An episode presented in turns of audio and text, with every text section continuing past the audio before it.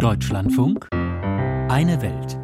Die russische Kriegführung im Angriffskrieg gegen die Ukraine nimmt auf Verluste in den eigenen Reihen wenig Rücksicht. Unzählige Berichte zeugen davon, dass die Militärführung die eigenen Soldaten wie Kanonenfutter gegen die ukrainischen Linien anstürmen lässt.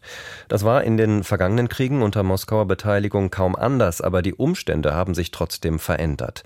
Der Einbruch der Geburtenrate in Russland hat dazu geführt, dass die zentrale Altersklasse der heute 15 bis 29-Jährigen historisch klein ausfällt.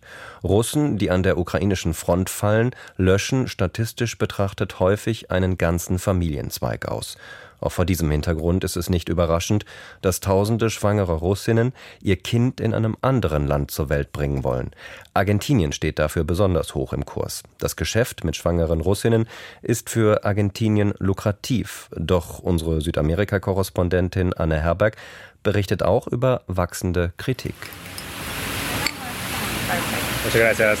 Laut brummend spritzt der Wassersprinkler Sprühnebel auf die Terrasse des Bandol-Cafés in Núñez, einem Viertel im Norden von Buenos Aires. Etwas Kühlung in der Hitze des südamerikanischen Hochsommers.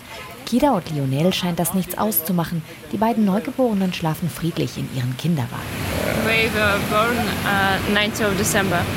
19, yeah. 19 of December. Am 19. Dezember wurden die beiden geboren, einen Tag nach Argentiniens WM-Sieg. Daher die Namensgebung Lionel wie Messi, sagt Vater Ivan, ein sportlicher Typ in Shorts und Surferhemd, 28 Jahre jung. Argentinien soll die neue Heimat der Kinder werden, denn in ihre alte, nach Russland, wollen die Eltern nicht mehr zurück. Uh,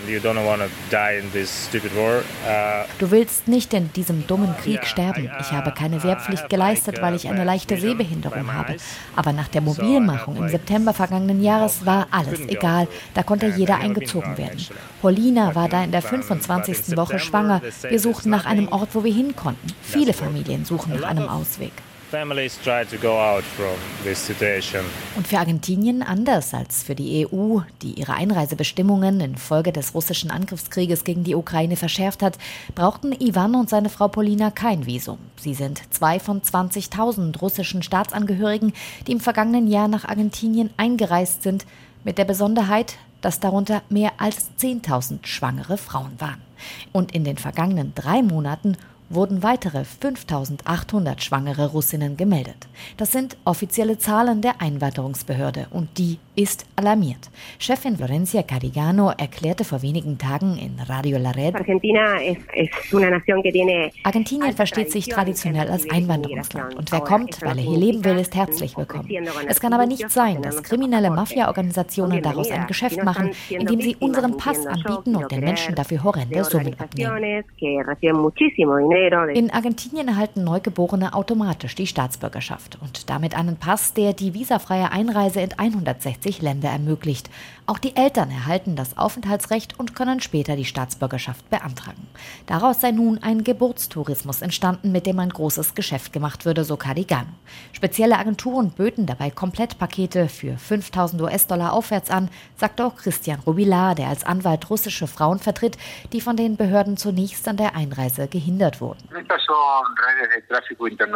Da gibt es sehr ausgeklügelte internationale Netzwerke, die falsche Papiere besorgen, ihre Kunden am Flughafen empfangen, sie in Wohnungen bringen und dann nach der Geburt versprechen, die Passpapiere mit Hilfe einer Vollmacht auch in Abwesenheit der Frauen zu beantragen. Aber das ist eine Lüge, denn das ist unmöglich. Die ARD fragte Kirill Makovev, Chef einer der Agenturen, RU Argentina, für ein Interview an. Aktuell wolle er sich aufgrund der Ermittlungen nicht äußern, erklärte Kirill per WhatsApp. Die Berichte über RU Argentina allerdings seien voller falscher Behauptungen.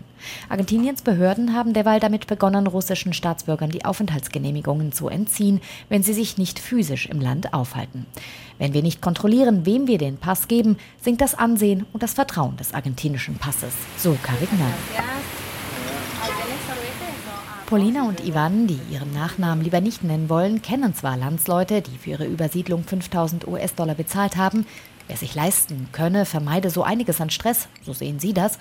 Sie selbst hätten alles selbst organisiert. Die Kinder seien im öffentlichen Krankenhaus geboren und die Familie wollte auch erstmal in Argentinien bleiben. Yeah. And we don't see any future in uh, Putin Wir sehen keinerlei Zukunft in Putins Regime. Wir sind jetzt Eltern. Wir wollen, dass unsere Kinder glücklich aufwachsen, eine gute Ausbildung bekommen. Dass in Argentinien eine schwere Wirtschaftskrise herrscht, die dortige Inflation bei fast 100 Prozent liegt, das sieht das junge Paar derzeit noch nicht als Hindernis. Ivan arbeitet remote. Als Programmierer verdient das Geld im Kryptobusiness im Ausland. Überrascht habe ihn vielmehr, dass Bitcoin und andere Kryptowährungen im Hochinflationsland Argentinien mittlerweile vielerorts als Zahlungsmittel akzeptiert würden.